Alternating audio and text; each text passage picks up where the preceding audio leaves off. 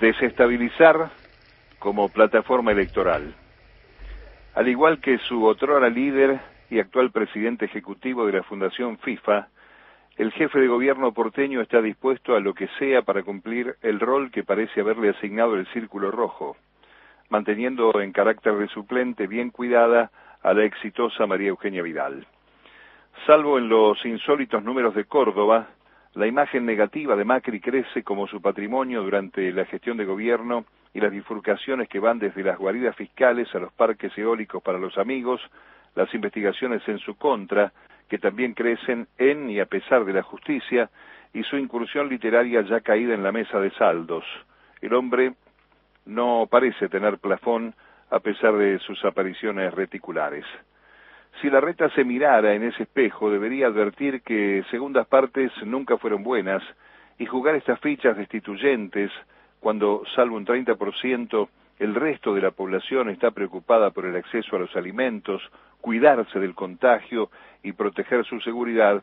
debería entender ese estado de la realidad que a medida que uno se aleja de la general paz se va ampliando ese encono contra el autoritarismo unitario en el intento por manejar la agenda y subestimar el derecho de todos. No se podrá sostener esa segunda selección de la realidad por mucho más tiempo, porque con la reapertura del flujo de dosis que llegan y el desarrollo rebelde en el momento más crítico de la pandemia, la actitud carroñera terminará siendo contraproducente, tal como se la ve en la mutación de ideas de aquellos que por haberlo vivido en carne propia, en la pérdida de algún amigo o familiar, dejaron cada vez mayores huecos en las convocatorias todo. La maniobra urdida por Larreta y su equipo el domingo, desbaratada rápidamente por la intervención de la Corte Suprema, sirvió para su arranque de campaña electoral. En la mesa de la conferencia, a su lado se hallaban dos o tres potenciales candidatos a diputados nacionales para pugnar en la interna cambiemita entre la capital y la provincia, y tras el día horrible que les hizo pasar a los integrantes de la comunidad educativa demostrando que la educación es lo que menos le importa, inició su recorrida como jefe de campaña para las elecciones de medio término, circulando por los medios que le permiten seguir llenando el aire de barbaridades jurídicas y doble moral para corporizar su presidencialismo. Frente a estos intentos del PRO, partido que nació con el respeto perdido frente a la muerte y el dolor, la gestión del gobierno nacional marca la agenda de la expectativa de los que quieren que la pandemia termine de una vez, la mayoría del pueblo, que desde la conciencia del cuidado personal sabe que con el barbijo y dos o tres cosas muy básicas también protegemos la vida del otro. El personal de salud, debidamente agobiado por el trabajo real y las imágenes de los inconscientes que no entendieron la pandemia, y curiosamente los docentes, los maestros, otro indicio sobre la mentira de la preocupación de la reta y su verdadero desprecio por la educación pública. La Cava ocupa el penúltimo lugar entre los distritos que menos vacunas distribuyó entre los docentes, tal como citó el propio presidente de la Nación. Solo el 14% recibió la protección ante la COVID-19. Destrucción, devastación, negocios inmobiliarios para pocos y gestión a la baja en educación y salud es lo que saben hacer y quieren repetir en 2023.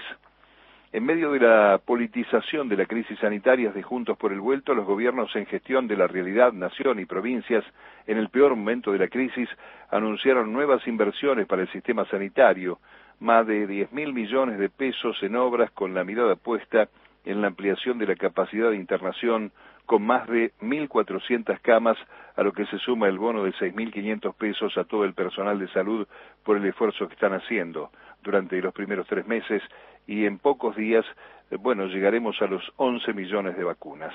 La reta le sigue negando el reconocimiento profesional a las enfermeras, un reclamo que viene por lo menos desde dos o tres años antes de la pandemia, y también niega mejorar hospitales o no habla de ampliar cantidad de camas. De eso ni noticias. Cuando la Corte Suprema declara que el tema en discusión es de su competencia, no solo por contraste real demuestra que la Sala Cuarta, militante de Juntos por el Cambio, de la Cámara Municipal de Apelaciones, no era un tribunal competente para dirimir en el ataque de la ciudad al DNU presidencial, al mismo tiempo desbarata el truco publicitario del jefe de gobierno y su partido político. Mientras se dirime esa ofensiva, que al paso de los tiempos y de la justicia podría llegar cuando hayan pasado los días en litigio, hay que seguir de cerca y con atención los movimientos de Bullrich, Macri y el propio Larreta, porque más allá de la interna que puedan tener,